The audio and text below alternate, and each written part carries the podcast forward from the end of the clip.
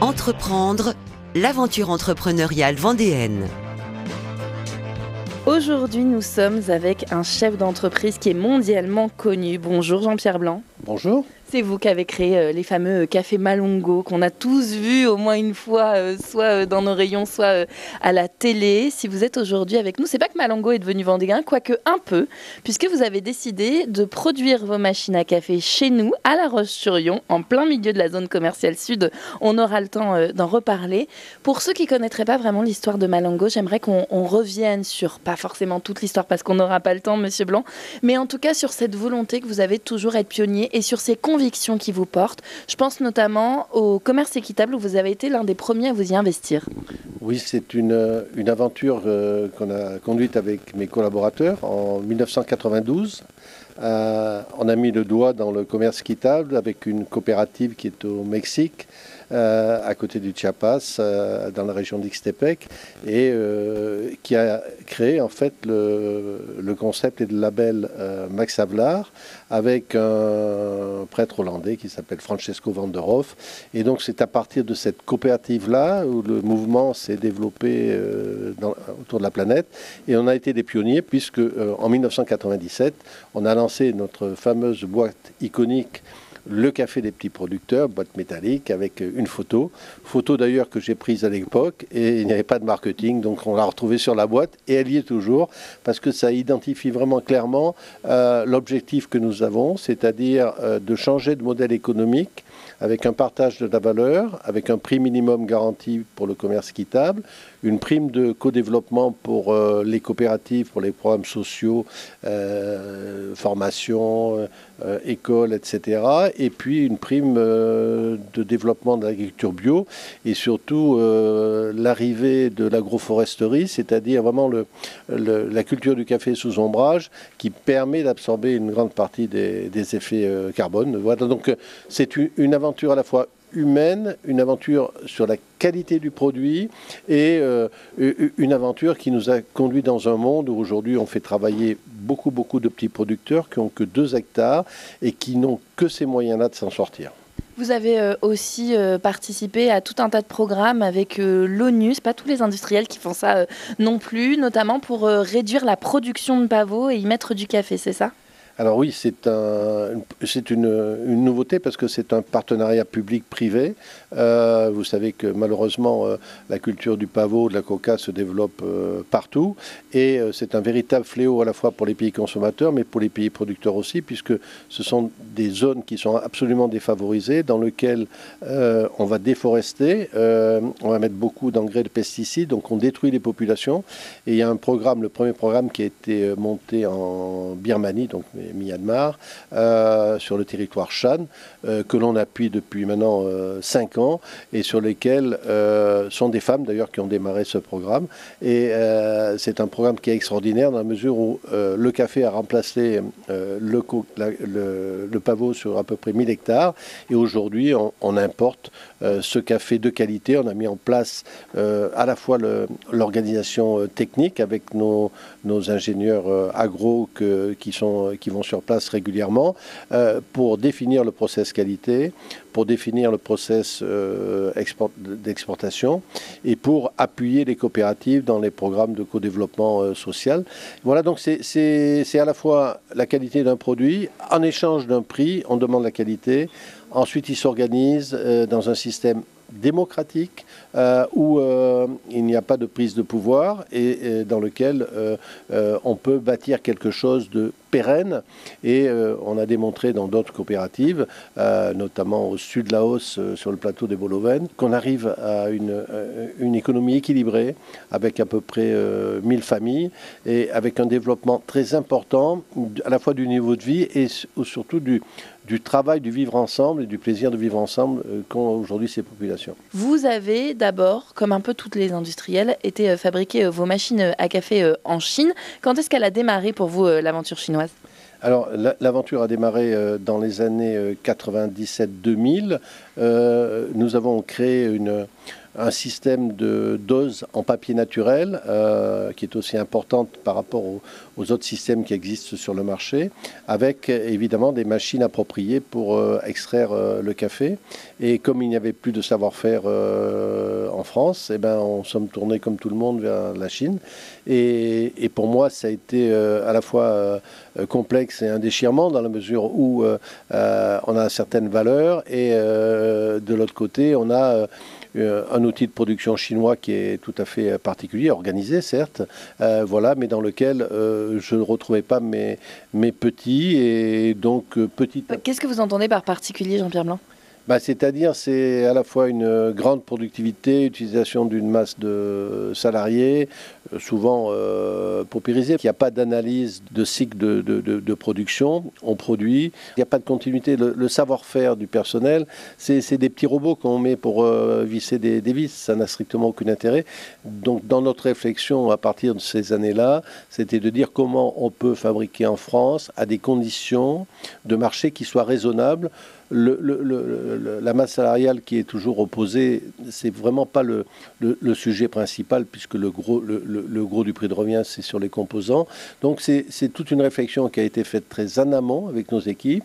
Euh, nous avons un bureau d'études interne à Malango avec des ingénieurs. On a travaillé euh, plus de 4 ans, 4 ans à la conception de cette nouvelle machine. Et euh, en définissant des paramètres qui sont des paramètres importants, pas de vis dans cette machine, donc tout est enclixable. Et deuxièmement, euh, on a diminué le nombre de pièces nécessaires euh, par deux. Et quand vous faites la comparaison entre un prix de revient, il est un petit peu plus cher effectivement quand vous êtes en France, mais vous n'avez pas les coûts de transport. vous n'avez pas les embêtements, vous n'avez pas les déplacements, voilà, vous ne polluez pas le bilan carbone avec vos, vos transports. L'idée, c'était vraiment, c'est comment créer de la valeur à partir d'une euh, création industrielle euh, faite de, comme ça de façon euh, arbitraire. Vous avez rencontré quoi comme difficulté en voulant rapatrier ce savoir-faire et cette conception et cette, surtout cette fabrication de machines à café en France? Bah, La difficulté, c'est le savoir-faire les sous-traitants, euh, souvent de bonne volonté, mais euh, il n'y a plus de savoir-faire. On va en parler demain. Voilà, donc euh, avec un certain nombre de, de difficultés inhérentes. voilà, mais toujours l'idée, c'est de progresser dans des échecs. C'est-à-dire une réussite d'un Made in France, il ne vient pas en une fois. Il vient dans un bilan de réflexion, il, vient dans des investissements qui sont nécessaires en termes de, de qualité, en termes de normes. Vous avez parlé aussi de plusieurs échecs que vous avez euh, rencontrés. C'était lesquels, par exemple? Ben, les échecs, c'est euh, quand on met en place un, outil de production avec des sous-traitants, c'est d'arriver à bonne fin, à la fois en termes de prix, de qualité et de suivi produit. Et on n'a pas eu la totalité, donc voilà, c'est ce qui explique nos investissements actuels. Vous avez rencontré des, difficultés avec un sous-traitant. C'est ce qui vous a euh, amené en Vendée, ou en tout cas le sous-traitant était en Vendée. On va euh, en parler euh, demain. En tout cas, c'est ce qui nous amène aujourd'hui dans cette usine et unité de production qui est, je le rappelle, dans la zone sud à La Roche-sur-Yon, au milieu des magasins. C'est quand même compliqué à voir. Non, oui, c'est original dans la mesure où on est dans une unité qui est à la vision du public, donc c'est intéressant, les gens s'arrêtent, ils demandent qu'est-ce qui se passe? Ah ben oui, on produit une machine à café en Vendée, ici, dans un centre commercial.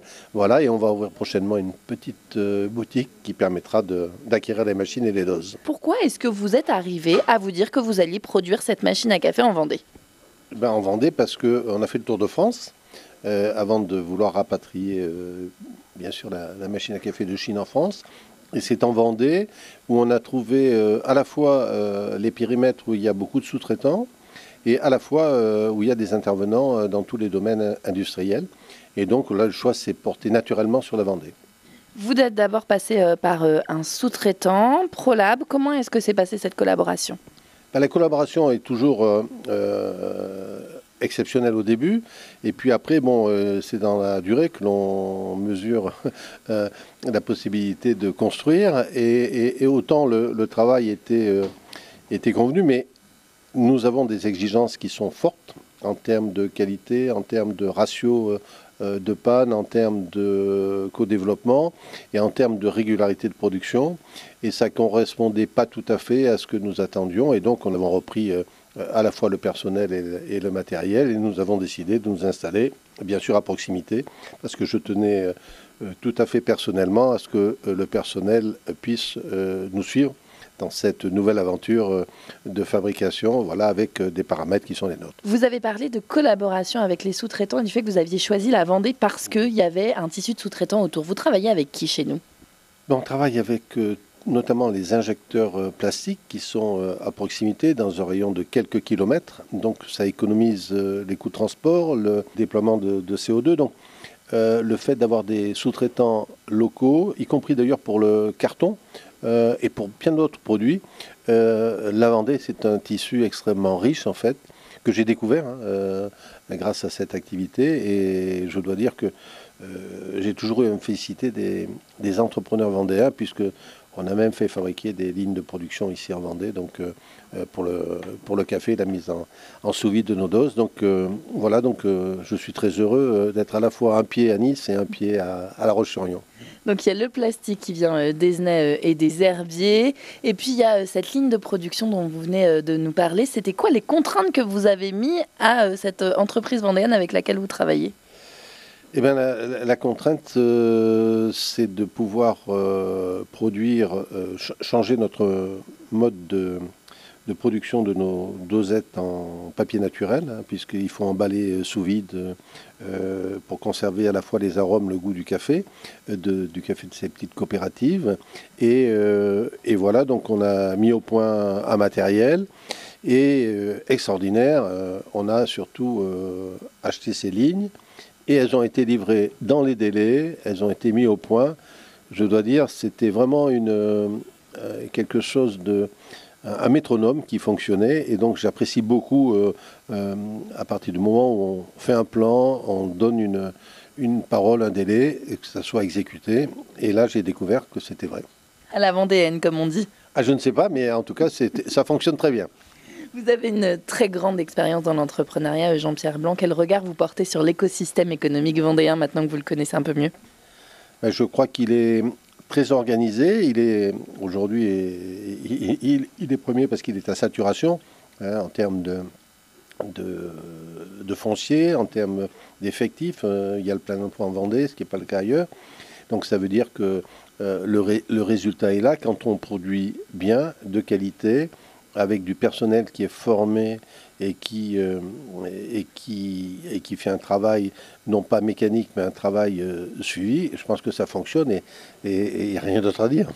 Cette usine, elle n'est pas du tout où on pouvait euh, l'imaginer. Elle est au milieu des magasins, dans la zone sud de La Roche-sur-Yon.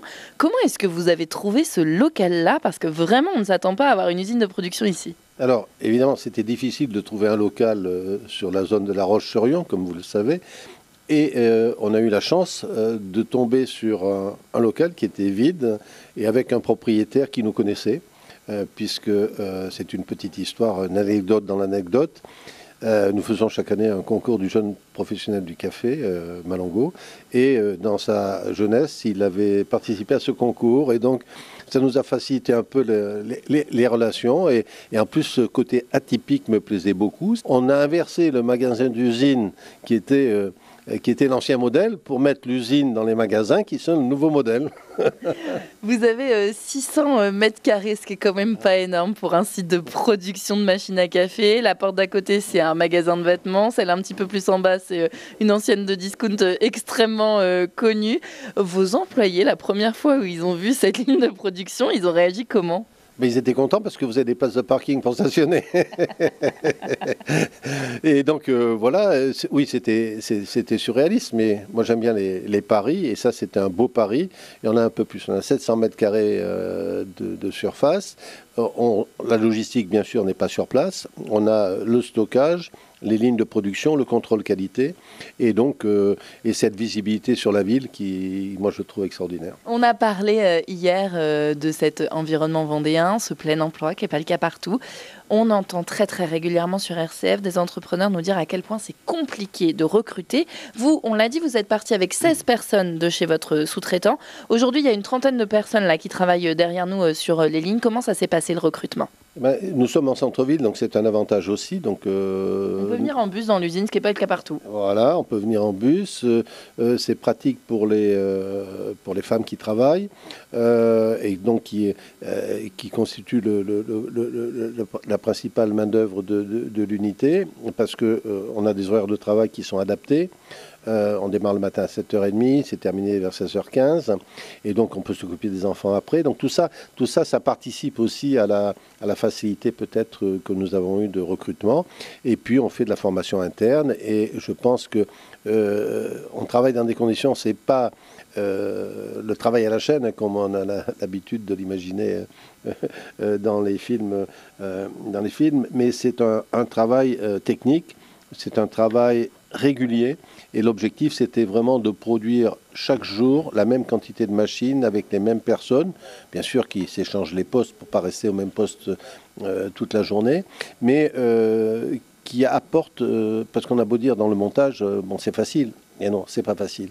Si c'était facile, on n'aurait pas besoin de, on mettrait que des robots. Non, on a besoin des gens parce qu'il y a des procédures qui sont nécessaires pour avoir de la qualité produit. Et donc, nous avons gardé le personnel et au contraire, on veut, on veut le garder. Cette valorisation du savoir-faire qui vous a tant manqué finalement en Chine? Oui, c'est-à-dire en Chine, vous prenez des individus, vous les changez, etc. Et puis vous vous retrouvez avec des problèmes à l'autre bout de la planète euh, de qualité que vous ne pouvez pas contrôler. Ici, on a trois personnes au contrôle qualité sur euh, cette petite unité. Donc ça, paraît beaucoup, mais pour nous, c'est nécessaire. Et, puis on a un bureau de contrôle qualité qui est chez nous à la Gode, où on, on fait des échanges réguliers. Donc c'est-à-dire on est extrêmement pointu pour avoir les taux de panne les plus bas du marché, puisqu'on est aujourd'hui à, 0,70%. Et euh, c'est notre intérêt aussi, parce qu'on garantit la machine 50, donc on n'a pas intérêt à faire des, à faire des pannes. Voilà, donc, euh, et c'est vraiment l'objectif, c'est que le consommateur ne soit pas embêté par son produit. Et il est, clairement identifié que... Euh, on va lui faciliter la vie avec une machine qui va durer, que l'on ne va pas jeter. Et il faut consommer des produits euh, pour les garder et non pas pour acheter parce qu'il y a une promotion pour l'acheter. Non, on achète parce qu'on a un besoin et ce besoin, on l'exprime à travers un, produit, si possible, fabriqué en France. Vous avez fait le choix d'avoir une grande verrière. On a plutôt l'habitude de voir ça dans des boulangeries ou à la limite dans des restaurants, non? C'était l'idée, c'est de partir de, la cuisine, hein, c'est-à-dire quand le chef est derrière son, fourneau, on dit ah c'est fantastique, et là, euh, eh ben on a, les équipes qui sont derrière les vitres et c'est fantastique aussi. Donc voilà, on peut faire le rapprochement et je pense que euh, toujours expliquer, ne pas cacher, montrer euh, et montrer à la fois les difficultés et ce que ça apporte. Je pense que ça enrichit tout le monde, y compris le consommateur. Alors vous faites plusieurs euh, modèles ici. On est sur euh, la partie euh, particulier. On a des modèles blancs, noirs, basiques. On a des modèles un peu plus chromés avec un peu de paillettes à l'intérieur. Et puis il y a cette machine à café avec ce drapeau bleu, blanc, rouge qu'on peut voir quand on rentre dans votre unité de production. Qu'est-ce que c'est? C'est un partenariat que nous avons avec l'organisation qui est en charge avec beaucoup d'entreprises de Made in France de faire des produits siglés Élysée pour qu'une partie des fonds aille à la préservation du patrimoine et je pense que c'est important. Je veux dire, on est dans un, dans un pays où on a besoin de, euh, d'appuyer en tant qu'entreprise euh, la préservation du patrimoine, la culture. Et donc voilà, c'est une partie d'engagement que nous, que nous faisons. Et puis c'est sympathique d'avoir, voilà, pour tous les chefs d'entreprise qui nous entendent en Vendée, d'avoir une machine Made in Vendée et présidence de la République. Vous les vendez à qui ces machines? Alors on a beaucoup de clients particuliers, bien sûr. On a beaucoup de clients en hôtellerie-restauration. Il y a beaucoup de demandes pour les chambres d'hôtel aujourd'hui. Euh, parce qu'on a une machine qui est petite, qui est fiable, il y a beaucoup de coloris, beaucoup de choix, et euh, on la vend à l'exportation aussi. Euh. Exportation, c'est-à-dire que ces machines à café 70% made in Vendée, elles partent où? Eh ben, elles partent dans certains pays euh, européens, des pays du Nord, pays du Sud, l'Espagne, les États-Unis, euh, euh, la Géorgie, on est équipé des hôtels, la Suisse, avec plus de difficultés sur la zone Asie, parce qu'il y a des contraintes de barrières à l'entrée, en fait, hein, avec des, normes un peu plus contraignantes, qui demandent du temps aussi et, de l'argent pour, pour, pour passer. Mais je pense qu'il y a une appétence pour le savoir-faire français. Euh, qui est reconnu, euh, gastronomie qui est reconnue bien sûr, la qualité des produits, des cafés, et, voilà, et toute cette euh, idée, on est parti du commerce quittable, on était un peu embêté avec cette histoire de machines fabriquées en, Chine. On a des doses en papier naturel, préservation de l'environnement. Et, voilà, et maintenant on a cette machine Ben in France. Donc ça forme un tout. Cette machine-là qui est garantie 5 ans, elle a des, cycles de vie, on a fait des crash tests de plus de 20 000 cycles. Elle peut résister encore quelques dizaines d'années. Donc voilà, donc c'est fin d'obsolescence programmée. On est vraiment sur de la durabilité, sur la préservation de l'environnement, préservation des espèces et puis euh, surtout de la qualité produit parce que dans le café, ce cas d'extraordinaire, c'est à la fois le goût, les arômes et puis derrière des petits producteurs qui font un travail extraordinaire avec des vieilles variétés botaniques et qui font ça euh, à l'ancienne, cueilli à la main et ça extrait le, le meilleur des arômes. Vous euh, avez aussi des clients qui sont des professionnels et il y a potentiellement, en tout cas c'est dans vos cartons, une partie de ces machines qui vont être aussi produites ici chez nous en Vendée Oui, on est en train de travailler sur plusieurs types de projets, donc euh, sur les parties professionnelles, sur euh, euh, l'industrialisation du cœur de la machine du groupe pour la, la, partie professionnelle. Donc il y aura beaucoup de choses à demander, mais on ne va pas tout vous dévoiler aujourd'hui. Et il faut garder pour le futur. On refera des interviews, j'espère, avec vous euh, dans le futur, parce qu'il y aura de beaux projets euh, pour continuer l'aventure. Merci beaucoup, Jean-Pierre Blanc, d'avoir passé euh, la semaine avec nous sur RCF. Je rappelle que vous êtes le directeur général de Malongo et que vous étiez avec nous parce que, il faut le dire, vos machines à café sont produites ici à La Roche-sur-Yon, dans le centre commercial. On peut passer devant la devanture avec les belles verrières. On verra tout ce qui s'y passe. À bientôt. Merci beaucoup et en tout cas euh, ravi d'être euh, parmi vous ici en Vendée et de partager un peu cette euh, nouvelle aventure.